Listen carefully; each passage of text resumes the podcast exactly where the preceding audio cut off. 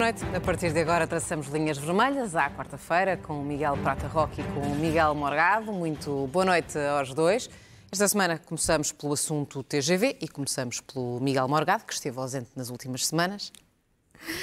Miguel, o que é que mudou então um pouco tempo para o PSD aprovar a abertura do concurso para a linha de alta velocidade entre Lisboa e Porto sem que nada de substancial tivesse acontecido desde o repto lançado pelo Partido Socialista? Este podcast SIC Notícias é só um de muitos que pode ouvir no site da SIC Notícias ou na sua plataforma preferida. Os melhores programas de televisão, a opinião que importa e ainda entrevistas exclusivas em podcasts originais. Onde e quando quiser, leve no bolso todas as conversas. Fique a par das últimas novidades em signoticias.pt barra podcast e nas nossas redes sociais. Isso, eu não sei porque é que eles mudaram de ideias ou, ou sequer se mudaram de ideias. Eu não percebo é porque é que o governo hesita. Uh, o governo não precisa da oposição, nunca precisou, para tomar decisões sobre o TGV. Aliás, nós tivemos aqui até um programa a propósito da, da demissão do Primeiro-Ministro na altura, no início de novembro, onde ainda estávamos a discutir uh, quando é que viria a dissolução da Assembleia da República, se haveria aprovação do orçamento e se o governo ficaria, o governo que devia ser imediatamente de gestão, porque o Presidente da República aceitou a demissão, enfim, houve essa fraudezinha constitucional que nós deixámos como país passar ao lado. Uh, mas eu, na altura, disse que um, um governo de gestão, de missionário, tinha todos os poderes e capacidades administrativas para ir aos concursos do PRR. Portanto, na altura, quando havia esse papão de que teríamos de ter um governo em plenitude de funções por causa dos dinheirinhos do PRR, que ainda por cima não estão a ser executados devidamente pelo atual governo, uh, neste caso aplicado ao TGV, isso é uma falsa questão e sempre foi. Agora, tem que se perguntar é, porquê é que o Partido Socialista está tão empenhado em associar não só o PSD, mas os outros partidos todos a uma decisão que é do governo que ainda está em funções. E consegues e, portanto, ter resposta para isso? Quando agora, quando agora há um projeto de resolução na Assembleia da República aprovado, e as pessoas têm que perceber o que é, que é um projeto de resolução, muitas das pessoas que nos estão a ouvir, se calhar, não fazem bem ideia da diferença entre as figuras jurídicas de uma lei aprovada na Assembleia da República ou de um projeto de resolução. Um projeto de resolução é apenas uma recomendação feita pela Assembleia da República ao Governo e que, o governo, e que vinculou o governo nos termos de uma recomendação. Ali o que foi feito foi um número por parte do Partido Socialista e do governo para associar toda a gente a uma decisão que, por alguma razão, António Costa, Pedro Nuno Santos e o Partido Socialista não querem tomar sozinhos. Então e porquê que o PSD se associou a essa, a essa ideia do Partido Socialista? Porque nós vivemos num país onde a única bússola que conforma todas as vontades da extrema-esquerda à direita radical são os dinheirinhos europeus. Como se acena ao papão do Presidente da República, do Primeiro-Ministro, dos meios de comunicação social, que há muito dinheirinho, que é só por essa razão que vamos fazer o TGV. Esta conversa toda do Partido Socialista. Ah, em 2011 eh, podíamos ter feito o TGV e o governo então não quis. Claro, na altura estávamos em bancarrota e não havia esta torrente de dinheiro para fazer o TGV. Agora nós vamos a correr fazer o TGV porque vai haver uma cascata de dinheiro para fazer o TGV. E é nessa então, mas medida opinião, que o PSD partido... fez mal em tomar a atitude que tomou? Não, porque ninguém quer desperdiçar Miguel Pinto Luz falou no interesse de Portugal.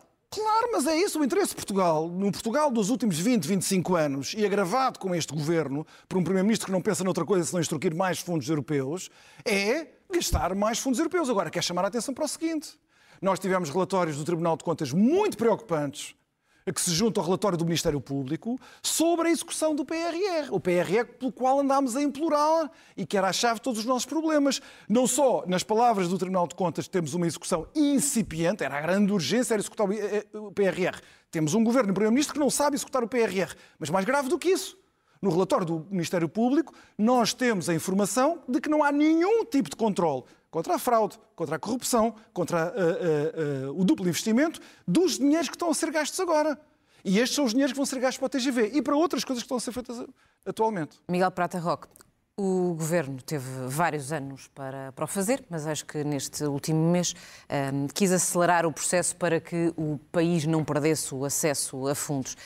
Deixar para amanhã uma coisa que pode ser feita hoje faz sentido num assunto desta importância? Não faz, e esse é o ensinamento, de facto, do adiamento de grandes investimentos. Entre 2006 e 2011, acusavam-se esses investimentos de serem investimentos faraónicos. E essa é uma das razões pelas quais eu julgo que há necessidade de chegarmos a um consenso entre os vários partidos no sentido do Programa Nacional de Investimentos. Isso, aliás, constava do programa do Partido Socialista e do programa do governo de António Costa em 2015, que era a ideia de que os grandes investimentos públicos deviam merecer um consenso de pelo menos dois terços dos deputados no Parlamento. E relativamente à demora, o que aconteceu de facto, e eu compreendo e até aceito a, a, explicação do Miguel Morgado relativamente à decisão do governo de PSD e CDS em 2012 de cancelar o, a execução de um contrato que já estava assinado. Aliás, houve, aliás, houve uma indemnização que o Estado português teve que pagar de 153 milhões de euros, porque o processo de construção do TGV já estava adjudicado a um consórcio, o consórcio Elos, que era maioritariamente composto pela Brisa e por outros, eh, por outros atores económicos. E, portanto, eu consigo compreender que haja aqui uma necessidade de consenso. Porquê? Porque esta construção está dividida em quatro grandes blocos, portanto, estamos aqui a falar apenas da linha de alta velocidade de Lisboa até ao Porto, portanto, não estamos a falar da ligação a Madrid. Essa é, aliás, uma das críticas que se faz a este investimento, é a circunstância de ainda não estar projetada a ligação de Lisboa a Madrid. De qualquer das formas, os estudos económicos que foram feitos relativamente à construção desta linha dizem que neste momento há 2 milhões de pessoas por ano que utilizam o Alfa para se deslocar entre Lisboa e o Porto. E que a construção do TGV, reparem, o TGV vai permitir que nós, numa hora e 15, estejamos da estação do Oriente na estação de Porto Campanhã poupando uma hora e 31, de via... e 31 minutos de viagem. E isso significa, de acordo com estes estudos económicos, que nós passamos de 2 milhões de passageiros para 12 milhões de passageiros. Tudo isso são dados importantíssimos, naturalmente, mas porquê é que o Governo não trouxe este assunto, que tem um caráter nacional, trouxe, para o debate trouxe, mais cedo? Trouxe. Em 2019, pela primeira vez, o, o Governo, em Conselho de Ministros, aprovou um projeto inicial do Programa Nacional de Investimentos e esse Programa Nacional de Investimentos foi a discussão à Assembleia da República. Foi aprovada uma resolução do Parlamento com votos favoráveis do PSD, do CDS e do PS, no sentido de aprovar esse Programa Nacional de Investimentos. Entre essas medidas constava precisamente a construção da linha de alta velocidade de Lisboa até ao Porto. Depois disso, foram realizados estudos de impacto um, ambiental. Esses estudos foram entregues em fevereiro deste ano, fevereiro de 2023, e foram realizados entre 2021 e 2022.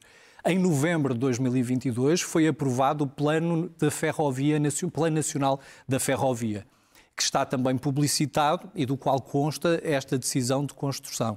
Agora, como eu estava a explicar, eh, toda a construção da linha de alta velocidade só termina em 2030. Ora, como é expectável que existam vários governos, independentemente dos partidos que constituam esse governo, a exercer funções até 2030, é normal que se tente agregar e se tente gerar um consenso relativamente a esse mesmo investimento público, que é um investimento que nos vai vincular, portanto, por pelo menos seis anos. Vamos falar um, da situação na Global Média, Miguel Morgado. A situação é verdadeiramente dramática um, e acabou por explotar até um, um debate em torno do, do financiamento do, dos média. As medidas sugeridas pelos partidos são bastante diversas e bastante distintas. No, caso do PST e do PS, não são apresentadas medidas concretas, apenas algumas uh, uh, ideias, mas, por exemplo, os sociais-democratas deixam a ideia no ar de uma maior regulação. Seria por aqui? Uh, posso só dizer uma coisa sobre o TGV? primeiro, eu queria recordar que faz parte do despacho de acusação uh, do processo de José Sócrates a documentação sobre a questão do TGV daquela época. E é bom que as pessoas possam consultá-lo, as pessoas podem consultá-lo. Portanto, todo aquele processo inicial está evado de suspeitas gravíssimas de corrupção. Já invalidadas por um juiz de instrução. Não, não. A parte do TGV nem pensar. A parte do TGV nem pensar. Essa foi aprovada. Não, não, não. Não, não, não, não. Essa foi validada. Isso Essa foi é validada.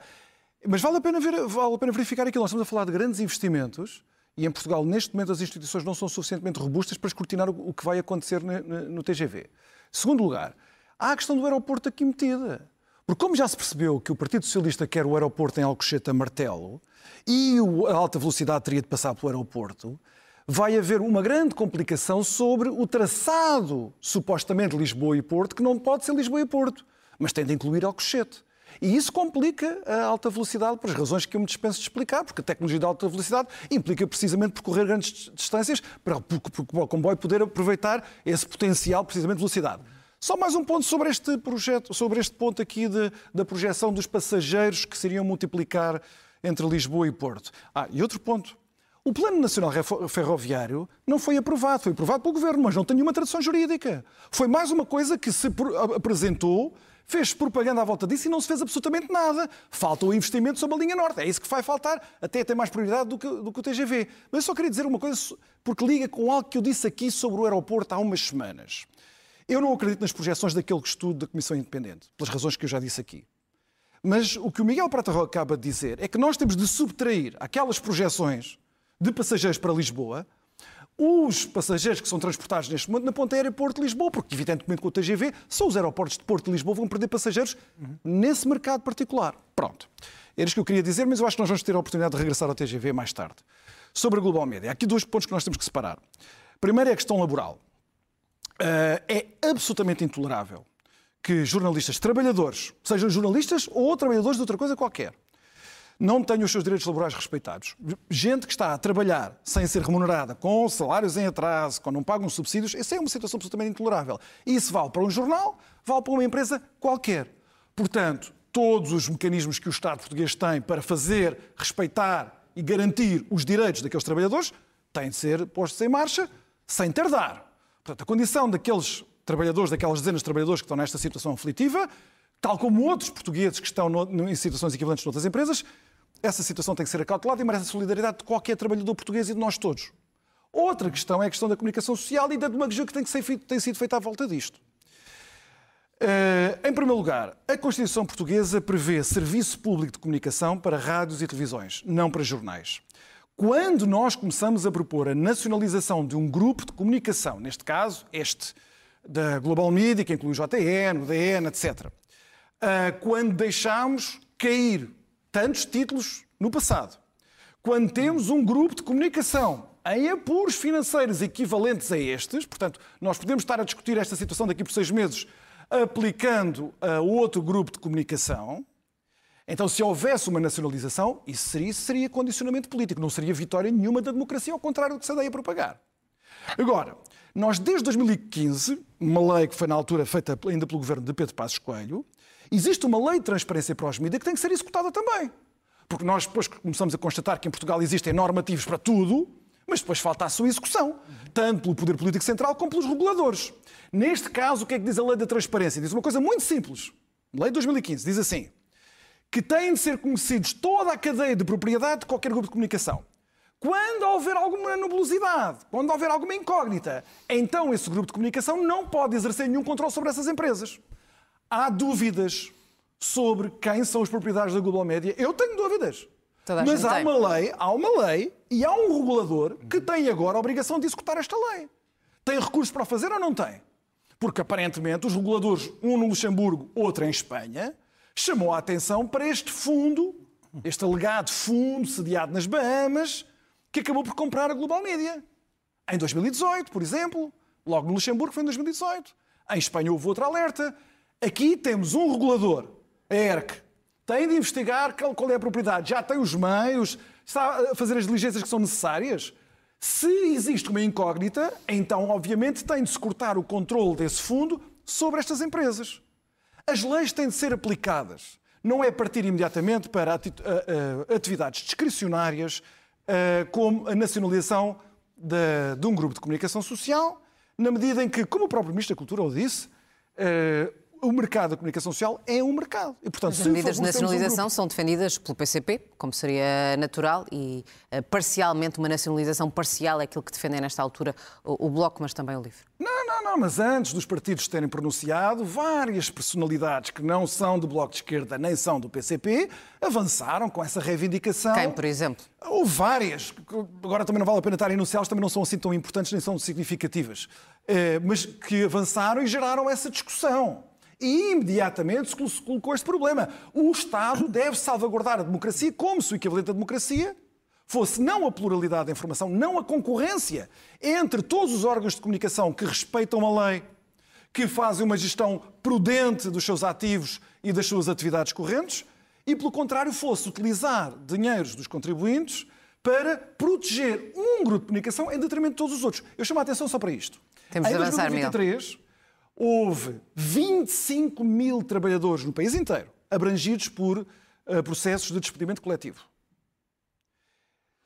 Nós vamos nacionalizar as empresas que estão a despedir estas pessoas para proteger o posto de trabalho dessas pessoas? Ou porque é que alguns trabalhadores valem mais do que outros? Segundo ponto, o mercado de comunicação social é mesmo, de, é mesmo muito delicado. Se nós protegemos, se nós nacionalizamos um grupo, o que estamos a fazer é permitir que um partido ou uma clique partidária tome conta de um grupo de comunicação social. Daí é, o, o é facto deste debate ser tão relevante, Miguel Prata Roque, o Ministro da, da, Cultura, disse no Parlamento que os apoios do Estado devem ser transversais a todos os órgãos de comunicação social.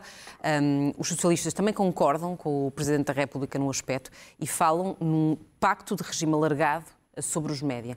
Esta seria um, a melhor solução para, para o problema? Bom, eh, eu primeiro gostava de fazer aqui uma distinção entre aquilo que é comunicação social e o que é jornalismo. Porque, na verdade, os grupos de comunicação social têm várias dimensões, uma dimensão de entretenimento e uma dimensão, uma dimensão de jornalismo. Geralmente, quando nós pensamos na liberdade de informação e na liberdade de imprensa, pensamos sempre na lógica das liberdades individuais. Mas, na verdade, hoje em dia, o jornalismo, a investigação, a capacidade de confronto de fontes é, na minha perspectiva, de facto, um serviço público que é prestado à comunidade. Porque, reparem, por força, eh, por força das redes sociais, nós deixámos de ter intermediação. E hoje em dia há uma grande confusão entre opinião, circulação de, eh, chamo-lhe assim, eh, de factos interpretados por pessoas que não estão sujeitos a um estatuto deontológico e jornalismo. E jornalismo pressupõe isso. Pressupõe o confronto das fontes, pressupõe precisamente a capacidade de intermediação entre as pessoas e aqueles que comunicam com as pessoas. E esse fator é um fator fundamental. Nessa perspectiva, há vários Estados europeus, por exemplo, França, Dinamarca, Suécia, que têm programas públicos de apoio ao jornalismo de investigação e de apoio aos grupos de comunicação social. E eu acho que, obviamente, não faz sentido que se esteja a ocorrer, a ocorrer a um grupo de comunicação social que está em perigo de falência, mas há aqui um risco também de concentração, porque à medida que nós formos eliminando títulos, eh, sejam publicações periódicas, jornais e revistas, sejam rádios, há um risco de a mesma pessoa, o mesmo grupo económico, controlar o mesmo órgão de comunicação social. Obviamente que eu também, e a propósito das declarações ontem do CEO da, da Global Notícias, eu fico às vezes um pouco preocupado e tenho a sensação que as pessoas também lá em casa não percebem que há aqui uma diferença entre controle económico de uma empresa que prossegue atividades de jornalismo e responsabilidade editorial. A lei, seja a lei de imprensa, seja a lei da televisão, seja a lei da rádio, garante a autonomia editorial aos corpos de redação dos jornalistas. Precisamente para que não possa haver orientações, sugestões. Eu fico surpreendido que alguém que é CEO de uma empresa de comunicação social não perceba que fazer comentários sobre quem são os comentadores que eh, prestam serviço em determinado canal, quais são os temas que devem ser abordados, que não perceba que isso é precisamente uma forma de interferência editorial. E isso é de facto inaceitável. Relativamente ao financiamento público, ele pode ser feito de várias formas.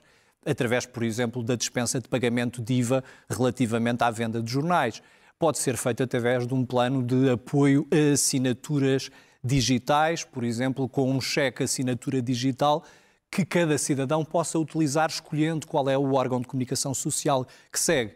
Tem é que haver critérios, de facto, objetivos, gerais, abstratos, para que não haja esse risco de, de, de haver um, uma suspeita de que há interferência política.